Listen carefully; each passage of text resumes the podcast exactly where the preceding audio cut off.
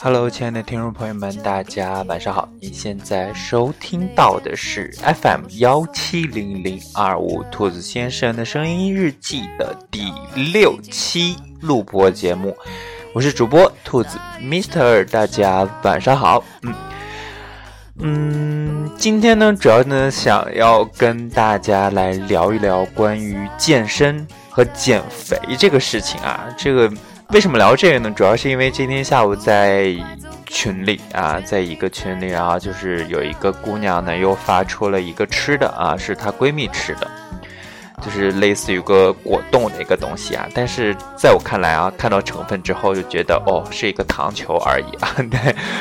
然后她说，哎，她闺蜜吃了这个东西之后，还吃了另外一个药丸，然后呢，五天还是几天就瘦了，就掉秤了，掉了五斤。啊，然后她说要不要吃？嗯嗯，反正这个东西啊，我我我也想要给大家说啊，就是关于减肥或是健身，永远没有捷径可以选择。我记得之前我们在直播的时候，我也说过无数次了，大家不要去相信那些什么针灸减肥啊，什么二十一天瘦身餐呐，什么。嗯，巴拉巴拉巴拉巴拉之类的各种乱七八糟的一些东西啊，然后记住，永远没有捷径。但是我相信这个东西是人人都知道的正确的减肥方法，人人心里边都明白这些东西吃这些东西是没有用的，其实是没有用的。但是呢，大家都是想要偷懒。但是我想要问大家，大家当时是怎么胖起来的呢？还不是就是大吃大喝的胖起来了，不运动了胖起来了。你往相反的方向去走，就胖不起来了呀，就瘦下来了呀，对吧？然后另外的话，我我我感觉很奇怪，大家就会觉得掉秤就是瘦，掉秤就够了。嗯，大家永远不要单纯的去关注秤上的一个数字啊。当然，如果你的体重过分，体重基数过分的。高的话，你你首先一开始的时候必定需要去关注那个体重基数，就是体重计上的数字。对，但是呃，健身到一定程度，你的身形跟普通人的身形相近的那个时候，就已经。嗯，关注那些体重的数字就已经没有那么大的、嗯那么多的必要了，或者是说就不那么的科学了。我希望大家更多的去关注自己的 BMI，就是身高和体重的比。然后另外呢，更多的相对科学一点的就是关注自己的体脂率了。体脂率，相信在很多的一个健身房中呢，都会有这个呃测体脂的机器。当然。现在这个测体脂的机器呢，并不是特别的准确，但是呢，也可以给你一个大致的一个范围啊，让你大概了解自己的体脂肪率是多少啊。然后所以说，大家也可以去基本去了解一下啊，就是男生的，就是基本的嗯体脂率在百分之十五左右就。就可以啊，就是如果你要追求更瘦啊，就是百分之十、百分之八等等等等，反正我最低的时候就是九八点九左右啊，就是体脂肪率。然后女生呢，她天生会比男生的体脂肪率要高百分之十左右，所以说她女生在百分之二十五左右就可以了，就是体脂肪率啊。所以说，嗯这个嗯，到了一定程度之后就不需要那么多。去关注自己的体重了，但是呢，还是我说的，你一开始的时候还是多多关注自己的体重。然后，既然今天就说到了这个问题啊，我想要首先说一说为什么，呃，大家平常听到的那些方法、吃到的那些东西是不正确的啊。首先，第一个，我先来说一说关于这个，嗯，针灸啊。今天在这个下午在群里还也有亲故提到了，就说，呃。他的朋友是做这个的，然后用针灸去给你开个穴什么的，但是是啊，做了针灸了，但是这这个做针灸的人肯定会告诉你我瘦了，但是他是怎么瘦的呢？你有没有听呢？他做了针灸之后，在做针灸的期间是不能吃什么什么都有好多好多好多东西的，就只能吃一些清淡的，或者说只能吃素食。废话，就是每天光吃素食当然会瘦啊，就是跟针灸没有半点关系啊。那个针灸就只是一个安慰的一个作用，你瘦是因为你吃的少了，所以瘦了，对吧？你不做针灸也可以瘦。好了，第二个方法呢，就是很多人说是代餐呐，或者是用什么什么果冻、什么药丸什么乱七八糟的。首先，我先告诉大家，这个药丸这个东西啊，各种各样的一些药丸，千万不要乱吃，它会加一些乱七八糟的一些东西，一些非法的添加物，让你是莫名其妙的出汗，莫名其妙的心慌，等等等等等。在电视上，在微博上，在各大媒体上都报道了、爆料了很多很多了，为什么大家还是要懒呢？要去信那些广告呢？啊，当然，这个大家为什么会去信啊？为什么有些人的表述就会让你相信？我一会儿再给大家去分析啊。我先说一说这大家常见的这几种啊。然后第三就是说什么什么二十一天减肥法，或者什么乱七八糟的这种减肥法什么的。首先说这个什么啊，网上有个食谱的那种二十一天减肥法，你看一下前三前三天都吃些啥啊？只能喝水，或者是说一天只能吃一个苹果。你是怎么瘦下来的？饿瘦的。等你过了这二十一天之后，又得复胖。而且，嗯，我想要告诉大家的是，千万不要通过节食进行减肥，因为一旦你节食过量、节食过，靠你的惊人的意志力啊，靠节食减了肥之后，你。等你又吃回你原来的那些东西的时候，你会特别特别的疯狂。有些人就会进入到一种，呃，就会有暴食症。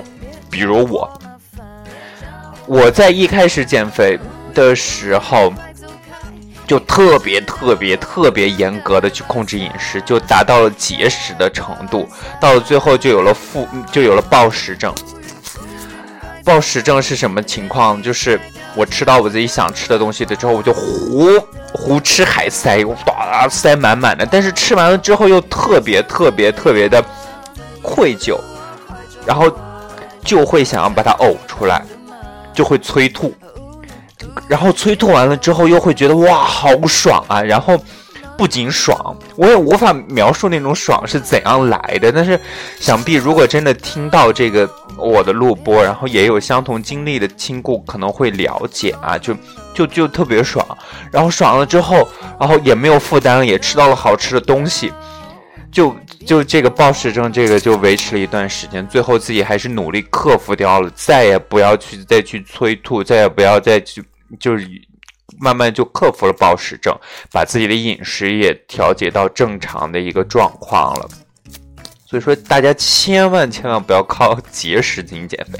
好，说到第三个方法，就是，呃，说到第三点，就是，嗯，这样各种各样的减肥，嗯，饮食方法啊，饮食清单，还有一种饮食清单叫做，呃，生酮饮食法。现在就是很多自媒体啊或者什么的，去会去鼓吹这个生酮饮食法，嗯，它有一定的科技含量啊，会让你觉得哇，这个真的是可信的。我可以告诉大家，我试过这个减肥法。我为了减肥，我试过很多很多方法，但是生酮的确可以让你在一开始的时候瘦得很快。什么叫生酮呢？就是你不摄入任何剂量的碳水。什么叫碳水？就是我们说的主食啊，糖，对吧？就是你吃了之后，消化吸收之后，它会转化成葡萄糖的这些东西。所有的主食都不吃，然后吃高蛋白的东西。和高脂肪的东西都可以吃，然后这个生酮是叫做什么呢？就是生酮的状态就和嗯，就跟得了糖尿病的状态有一点有一点点像啊。你会特别的渴，你每天会要喝大量的水，然后你体内的这样一个尿酮值会升高，尿酮升高了之后，你这个酮酮体是靠消耗脂肪来进行。嗯，来进行中和的，就只能去消耗你体内的脂肪，再加上一定的运动，哎，就瘦得很快，掉秤特别特别快。但是，如果大家每天一点点碳水都不摄入的话，第一，你会掉头发，然后你的皮肤会变得很差很差。我经历过这样的一个阶段，然后我的头发掉的很厉害。然后第二。情绪会受到极大的影响。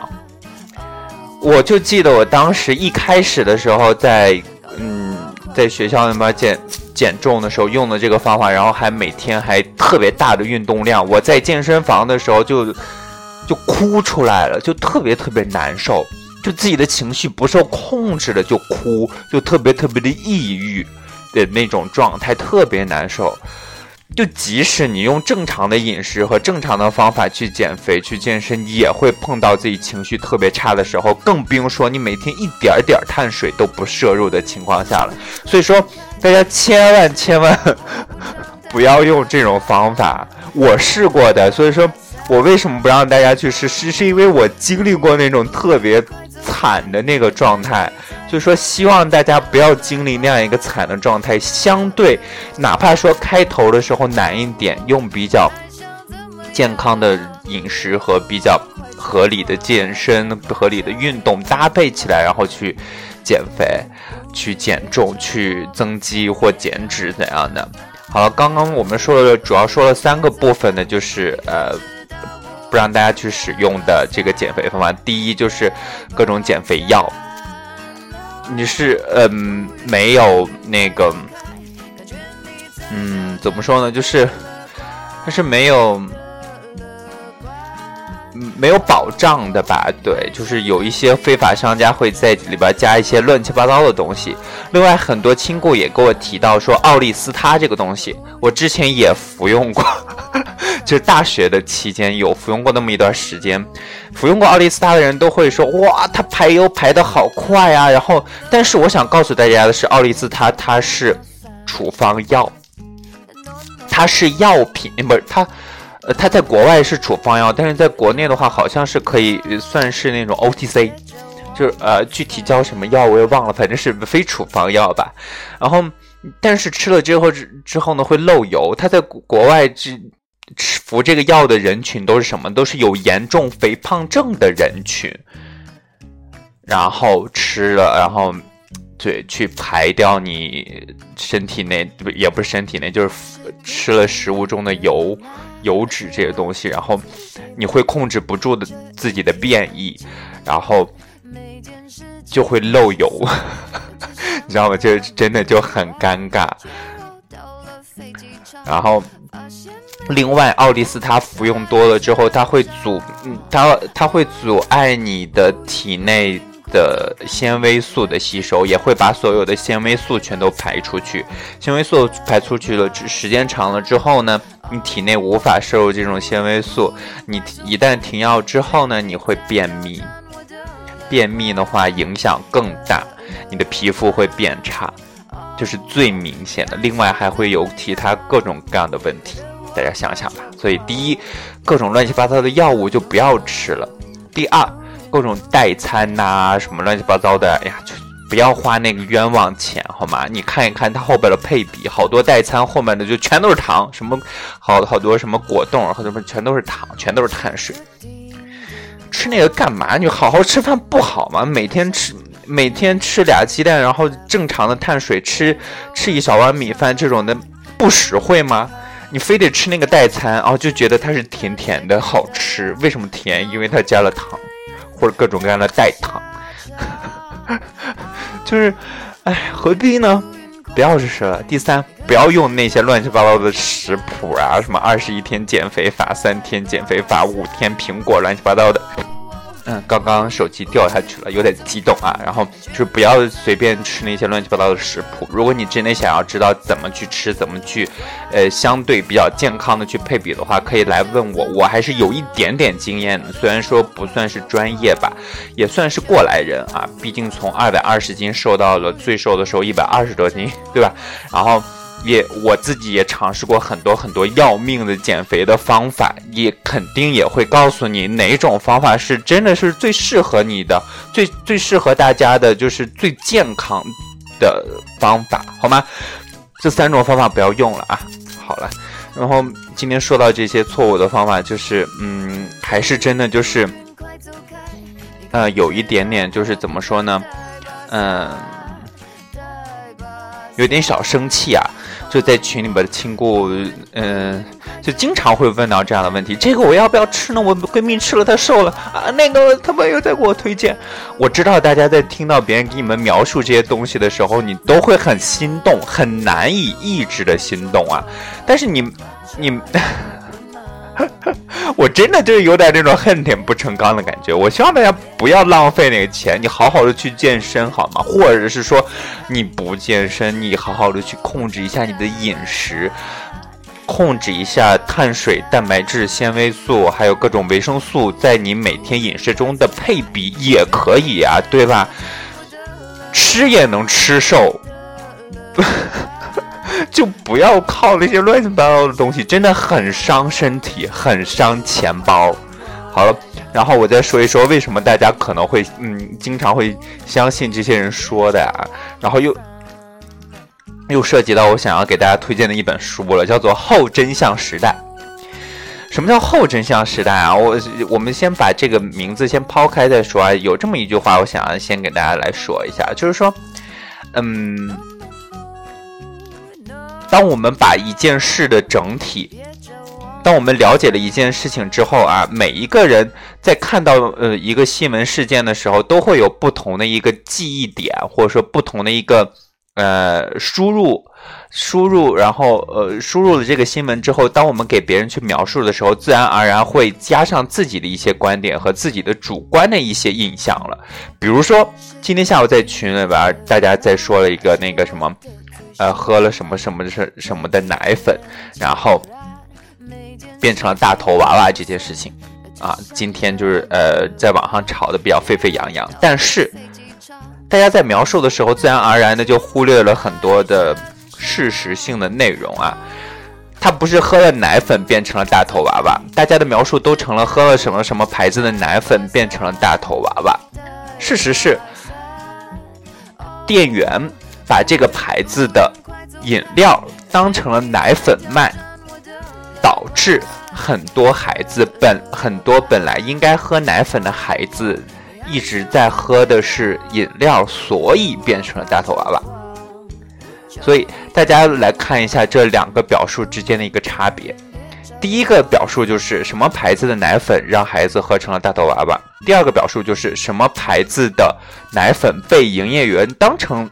不是什么牌子的饮料被当成了奶粉来卖，让很多孩子生成了大头娃娃。这是两个是完全不同的内容，也是完全不同的事实了，相当于。但是大家看到的其实是同样一条新闻，为什么会有这样的一条一个不同的一个事实呢？这个呢，其实就叫做竞争性真相了，就好像我们拍照一样，我们每个人在拍一个东西的时候呢，它的取景会不一样的。即使是同样一个东西，比如说，哎，就叫我们对象给我们照相啊，有的就照的哇腿长一米八，但有的就照着你腿长只有一米二，对不对？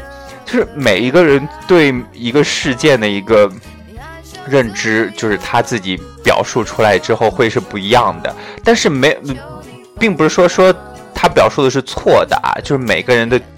这个角度是不一样的，所以说表述出来自然看事情的角度不一样，表述出来的角度和表述出来的内容也都是不一样的。好了，我再召回我们今天说，为什么很多人都会相信朋友所说，或者说这些营业员所说的？因为他们说出来的都是竞争性真相，也就是说有利于他们的立场的表述。比如我刚刚说的那个针灸那个。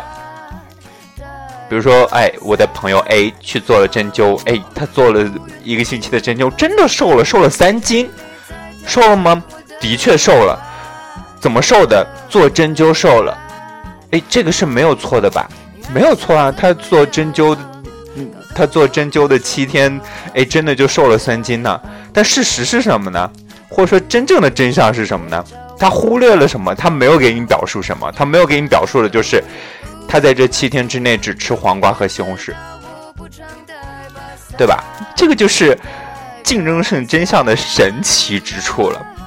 所以说，我也希望大家可以去看一看这个，呃，这本书啊。可以说，有在社会中各种的商家呀、社会活动家、新闻工作者、企业啊等等等等，他都想要套取我们手中的选票、钞票和支持，他们利用竞争性真相呢，去淡化和掩藏那些不利于自己的观点和不利于自己的事实真相中的某一部分。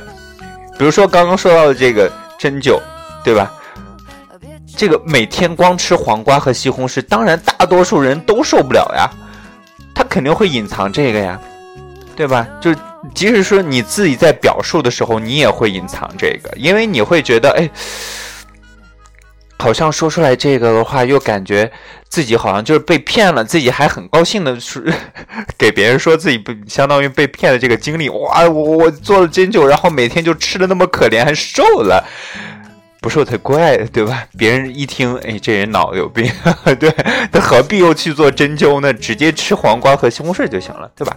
所以说，每个人在生活中都会无意中去用竞争性真相去叙去说一些，呃，去说一件事情中有利于自己的那一部分了，对。所以说，也希望大家去看一看这本书啊。这本书虽然说。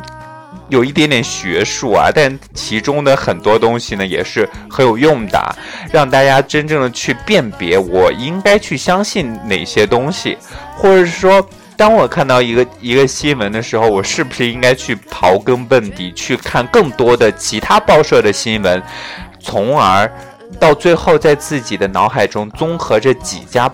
报社不同的报道，然后形成一个相对较为完整的一个事实。嗯，好了，那么呢，今天呢就跟大家聊到这里吧，主要就是想要跟大家聊一聊这个呃减肥这个事情啊，对。然后呢，也给大家推荐了这样一本书，叫做《后真相时代》。嗯，希望呢大家也有兴趣的话可以去看一下啊，也是相对比较学术的。偏学术的一个东西，但是它其中也举了很多很多例子啊，嗯。